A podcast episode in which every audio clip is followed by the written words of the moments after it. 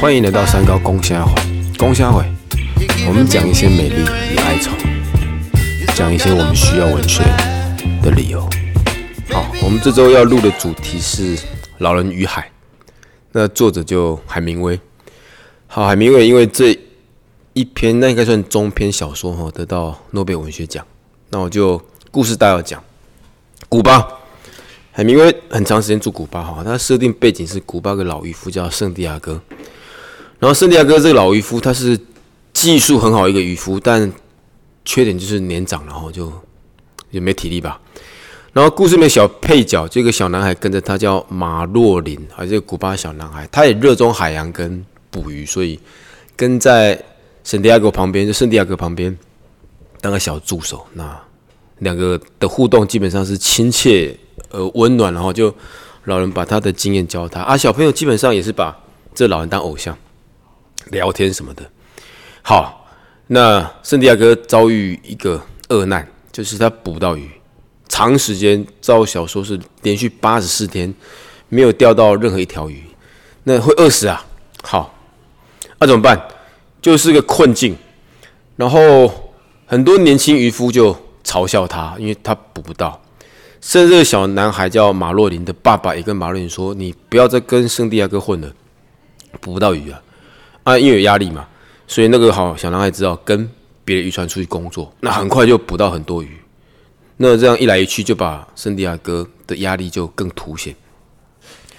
但压力凸显只是阅读的张力啊，他们两个的情感还是好的。圣地亚呃老渔夫圣地亚哥也是跟小朋友说：你去，你不要跟我，因为他还小朋友还是一心要跟这个老人家。”可老人家跟他说：“不要，你去跟别人，这样你可以赚到更多的钱。”反正他们还是依依不舍的想在一起。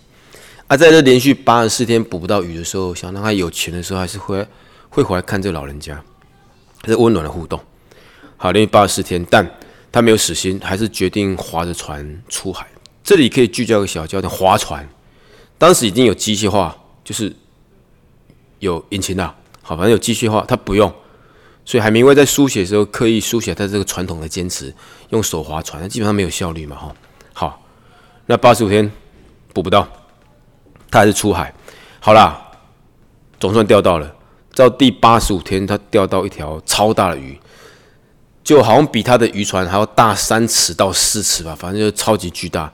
那他很开心，可钓起那一头鱼，整整花了三天三夜，因为鱼太大，他就慢慢跟他搏斗。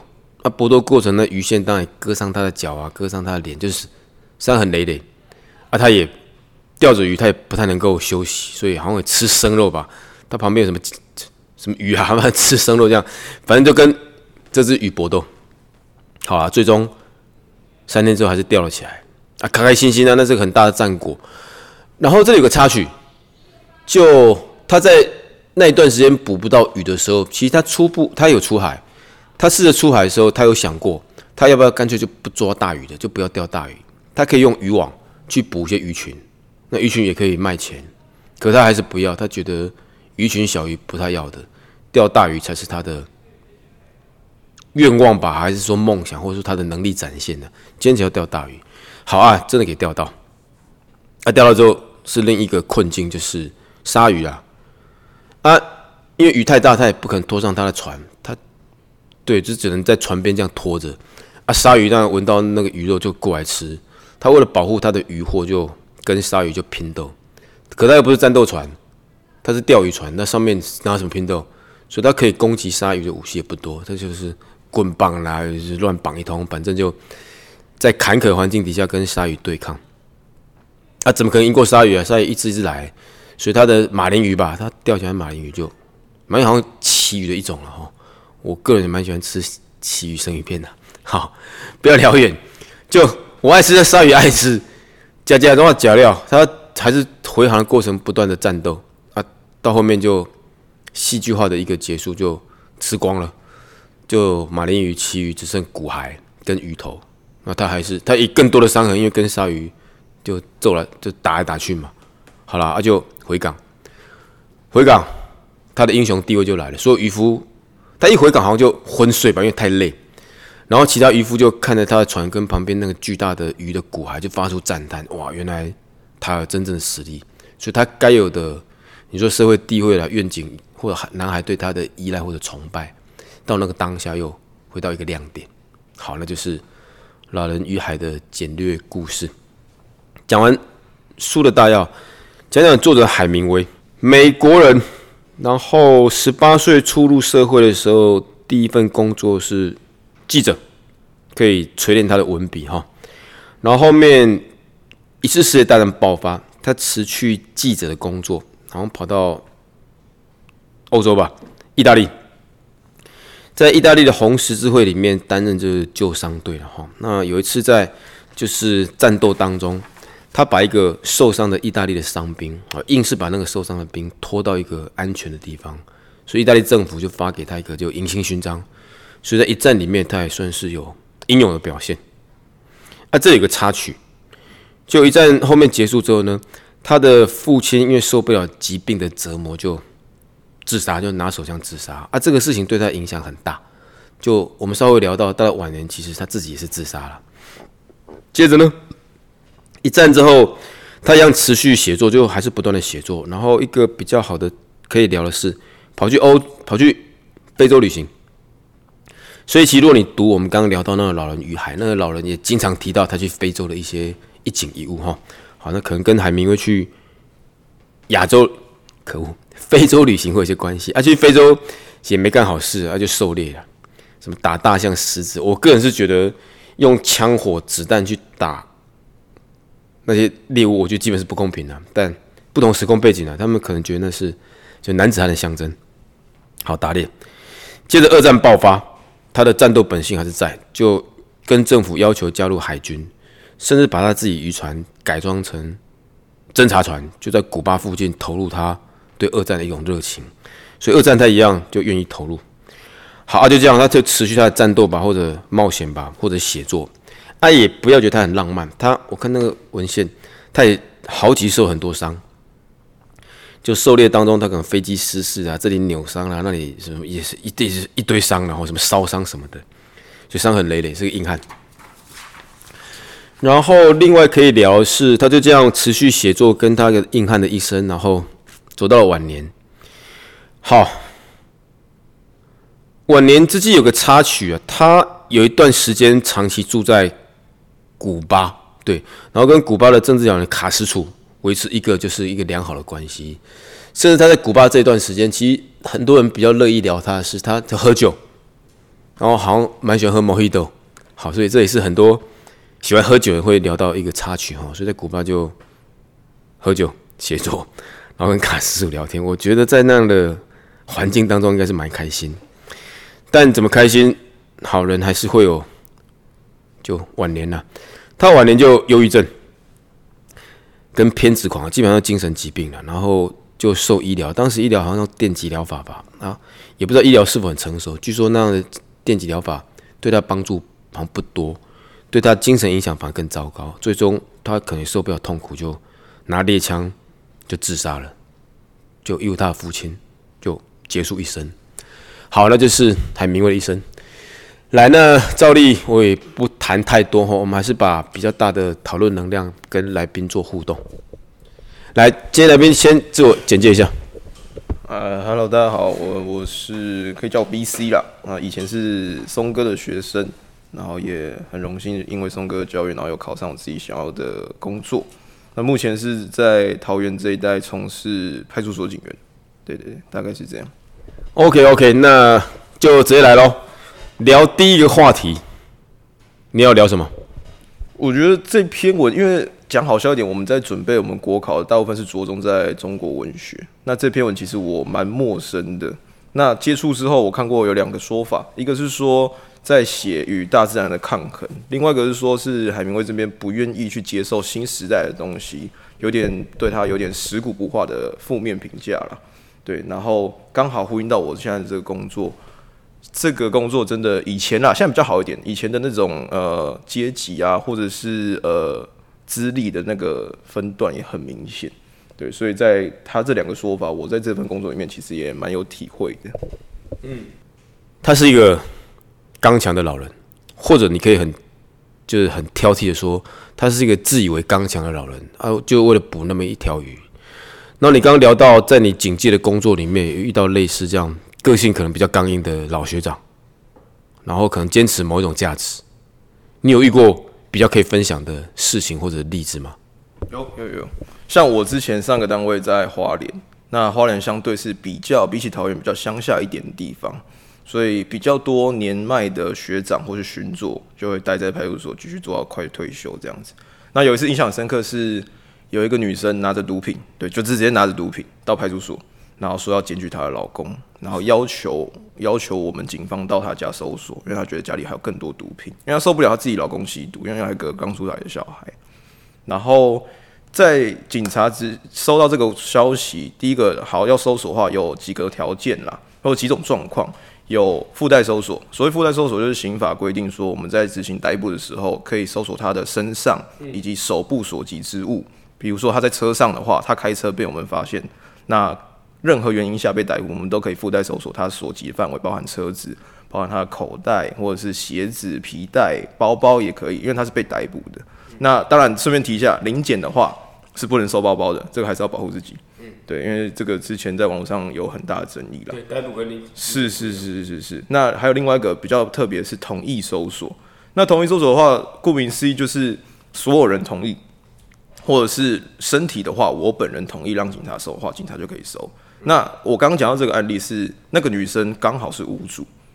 所以她拿着毒品要来检举她老公。那也可以啊。对，那屋主的话，我们有请她出示相关证明。好，她证证明了她是屋主，然后就请她签。我们有一个搜索扣押笔录，那注明说哦，这是同意搜索。他他有一个表格是缘由啦，搜索的缘由。那我们就勾同意搜索，并由所有人签名盖章，那证实他有同意。对。那这时候有一个年年近大概他现在已经退休了，那时候大概五十四、五十五岁的一个巡佐。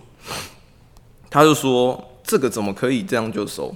还是要请票？因为其实最最保险的是还是向法法院那边请票是最保险的。但是第一个请请票，不要讲花莲，连桃园都不太可能当天马上下来，除非情况情况急迫，呃，涉及人命这种。可是讲真的啦，虽然说毒品一般人听起来很严重，但是在警戒里面真的是太常见，对，太常见，太习以为常了。对，所以以实物层面来讲。”如果有同收，当然是同收最快，因为我们不能保证说她老公会不会知道她老婆这个作为，检举检举他，然后他就先去嚣张，对，杀害他或嚣张都有可能。所以那时候当天代班的是我们所的副所长，那很巧，因为乡下地方那个副所长刚好也是巡佐，所以以位阶来讲的话，他们是一样大，嗯，但是副所长他有多一个主管身份，对，那我是执行人员其中之一，就是一千三基层警员啦。然后我就委婉的跟巡佐提说：“哎，巡佐，可是就我所知，如果同意搜索的话是最快，而且也很安全的，因为他有出示相关文件可以证明房屋是他所有的。然后那时候的副所长可能比较之前就跟他有过节，所以他一直以来都没有表达在这件事情都没有表达任何的意见。然后这时候这个老学长就是说：啊，对了，你现在就是挺挺副所长啊，不挺我啦啊，对，然后就开始说一些比较酸言酸语的话，说。”啊，对啊，老了没用啊，怎样怎样。然后，因为我那时候是在局下所，就是分局楼下的派出所，就跟侦查队很近。这个老巡佐还甚至亲自跑去侦查队去询问侦查队。哦，因为补充一下，因为现在的刑案哦，就算是派出所受理，到时候调查或者是后续的责任，都是侦查队比较专业，或是他们要承办这样。我们只是做初步的整理而已。所以正式的流程会侦查队比我们派出所清楚很多。这位群主还特别跑去侦查队问说，这个是不是要请票？那想当然。以侦查队的角度来来说，当然是要求效率嘛，然后安全嘛，所以侦查队那边也说啊，同意搜索，如果可以的话，当然是同意搜索最快。嗯，对。那也因为这件事情，我跟那位老巡佐有闹得有一阵子有点不愉快，而且是到最后我才过了好几个月吧，然后然后刚好是谈笑之间谈到这件事，然后才跟他表达我立场是，我们是听主管指挥做的，现场指挥官是副所长，那。如果真的不幸中间有什么瑕疵，后续被检讨的话，也是主管来承担。那我们何必在这时候跳出来，要自己去拦这个这个挡这个子弹啊？对。然后后来所群众才知道说，哦，原来我不是要去挺去分派这样，因为乡下地方很容易分派，就是哦，这谁跟谁比较好啊？另外一派谁跟谁比较好？对。那讲回来，这个老人与海的部分，关于作者的评价。有人说他食古不化，那当然我们现在很多人说哦，年轻的警察不可靠哦，我今年才二十五了，对，然后从警大概三年左右，对，然后很多人说年轻的警察不靠谱啊，或是不值得托付什么的。可是站在我们立场，第一个我们想要挽救警察形象，第二个我们比较注重法院依据，包含我现在调回来桃园，真的是很多比较资深一点的学长学长，还没有到年纪大哦，比较资深一点也会。便宜形式，然后去钻一些漏洞，去更快可以达到结果，然后后续再补充回来，这样子不是说不行，但是只是相对要去面对的风险比较大。对，所以关于这个石骨不化，这个我自己是蛮有感觉的啦。那我们现在年轻一辈，就是我，包括我这一届，还有我这前几届跟学弟妹，其实我们都会很努力在去挽回大家对警察的形象的评价，不然大家其实这几年网络上对警察评价也不是非常好。好了解，其实你碰触到的议题，应该就是新旧在交替的时候的一些挣扎跟摩擦。老鹰海其实也是啊，像他我们刚刚提到，他就不用现代化的船只，以捕鱼或钓鱼，根本是个愚蠢。好，用自己的方式，固然是种坚持哈，但我觉得，也许海明威最终让那只马林鱼被吃光，也许他也体会到你刚刚的对话，就是世代往新，就是。没有回头路，然后他虽然达到他的英雄般的地位，可是英雄般的地位其实也是虚幻的，所以他可能在自以为是的坚持当中，也大概体会或者了解到，其实新的路是要往前，那旧的梦想那只是一场空，放在心里面可以啊，自己视为珍贵回忆可以，但往下走终究会是问题。好了，对了，我觉得这确实有那种新旧交替。然后那个书中那个小男孩后面，在他父亲的规劝下，也投入了新的船只。但他对于老先生，就老渔民，还是保持爱。所以，整体人整个作品是温暖的。新旧交替底下，我们会有挫败、迷失、惘惘然，但还是有人情温暖互相支撑的一部分。就好比刚刚你那个学长，最终他还是跟你谈笑。的可以解决这个事情，所以这个事情其实也是其实无处不在了哈。对对对，都有新旧价值观的差异。好，那就我们再问看看，我有看到什么东西。好，我问一句话，因为这一部作品里面很常被引用到一句话是，那个老人家就嘴巴会说，一个人可以被毁灭，但是不能被打败。我一直觉得这句话有问题，因为大部分不想多的人是用正面的角度看他。就是他有他的理想，他要奋斗跟成功，但是毁灭这个词其实很可怕。我们真的要把人生活到这么紧绷一败吗？可以被毁灭，也不要被打败。好，你怎么看待这样的价值观？我觉得这个，我第一个听到这句话，有点像像想到的是有点像自系的问题。所以就是人家会说什么“士可杀不可辱”之类的，但是我觉得他这样讲，我我比较有感触，是对现实的一个抗争啦。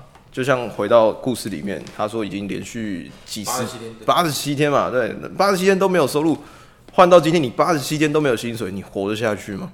几乎是不可能。但是他还是坚持他原本的做法去做。那我觉得，就像松哥刚刚说的，是条汉子。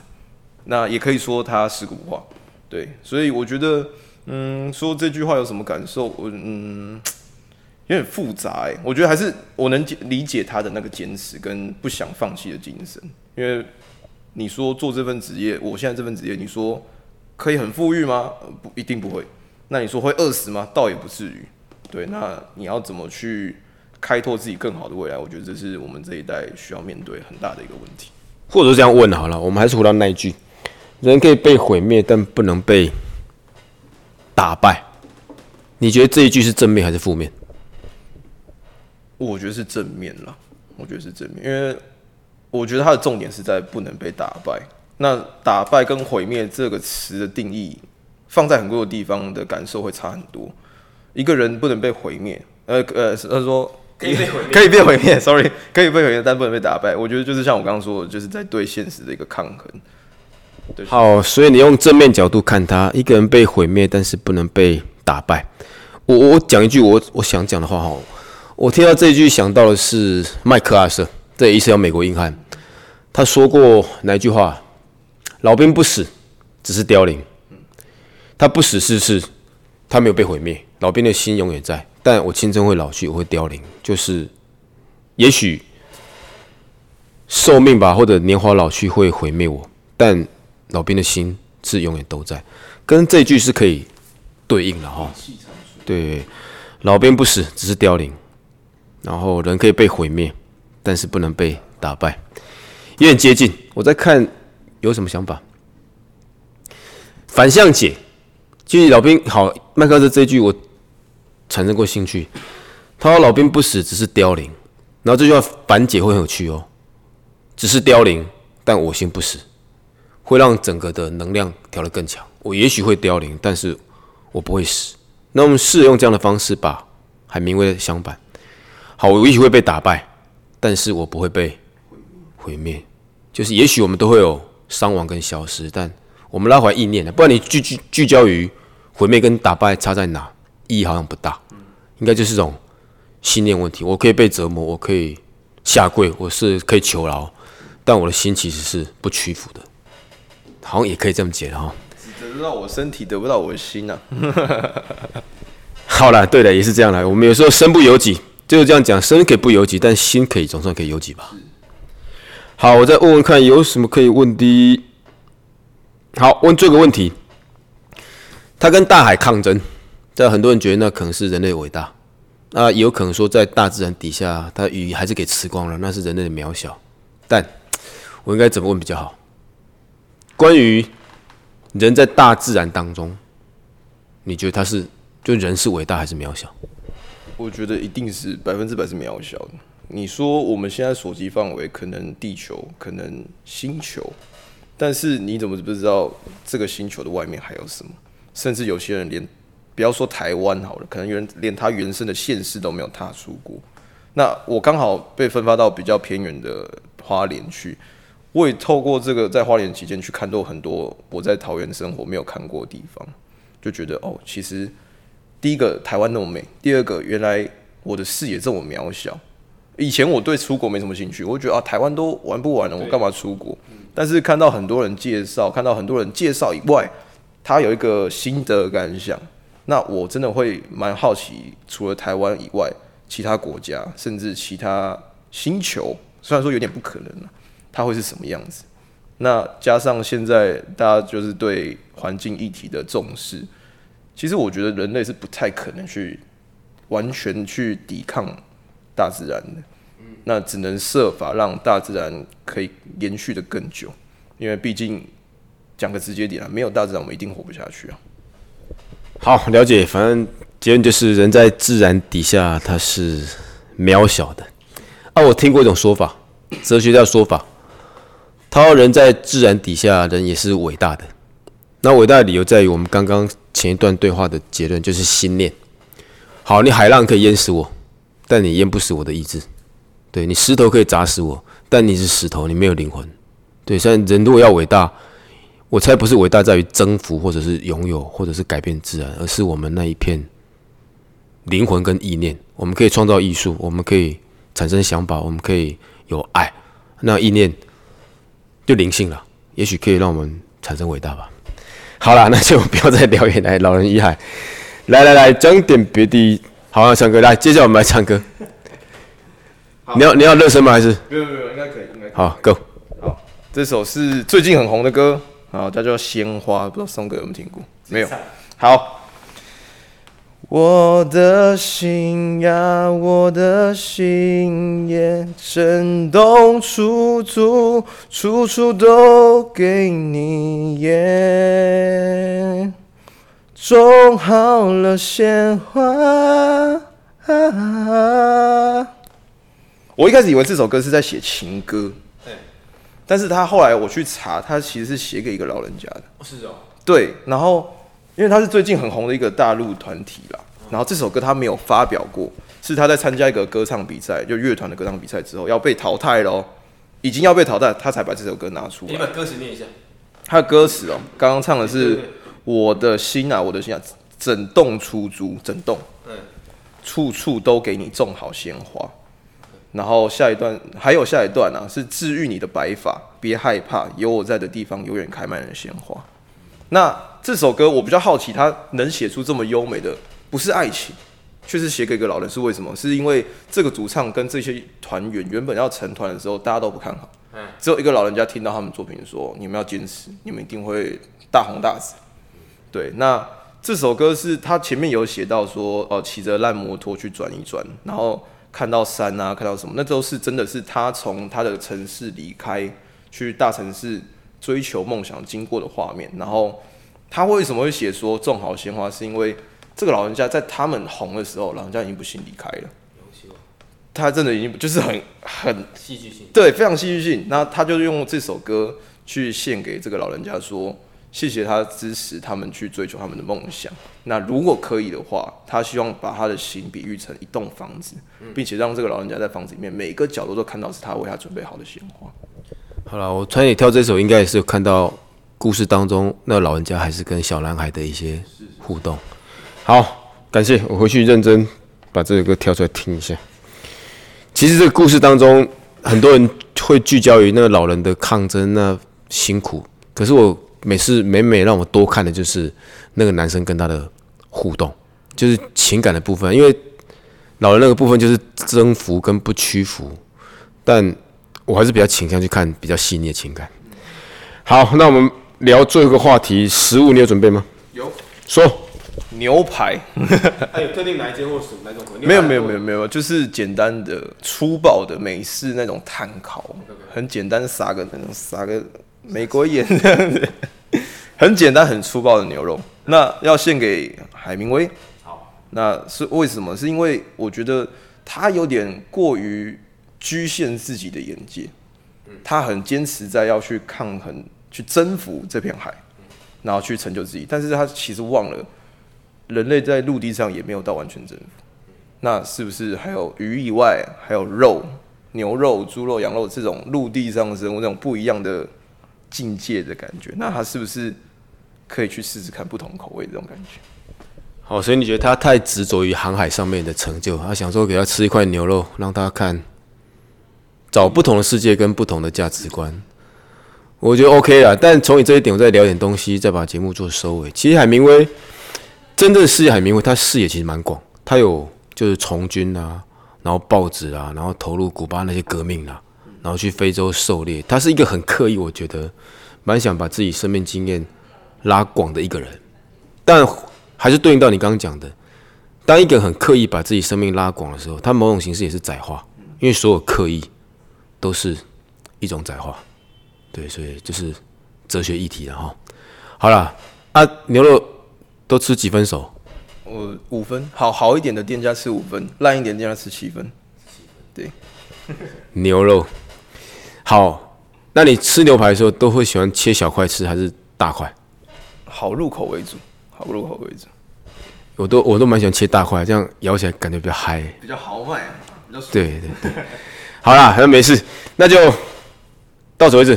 感谢跟听众朋友说再会。好，谢谢松哥，谢谢各位听众，希望大家继续支持松哥的 podcast。那在这个时代那么多特别的 podcast 里面，我我其实讲直接点，我原本没有很常听。那因为这次有这次的机会，我去把所有全部听完，就觉得哇。真的很怀念之前可以好好准备文学类东西的那个时间。对，这就是一个很特别的一个 p o c k e t 继续支持。好了，就简单的快乐了哈。好，拜拜。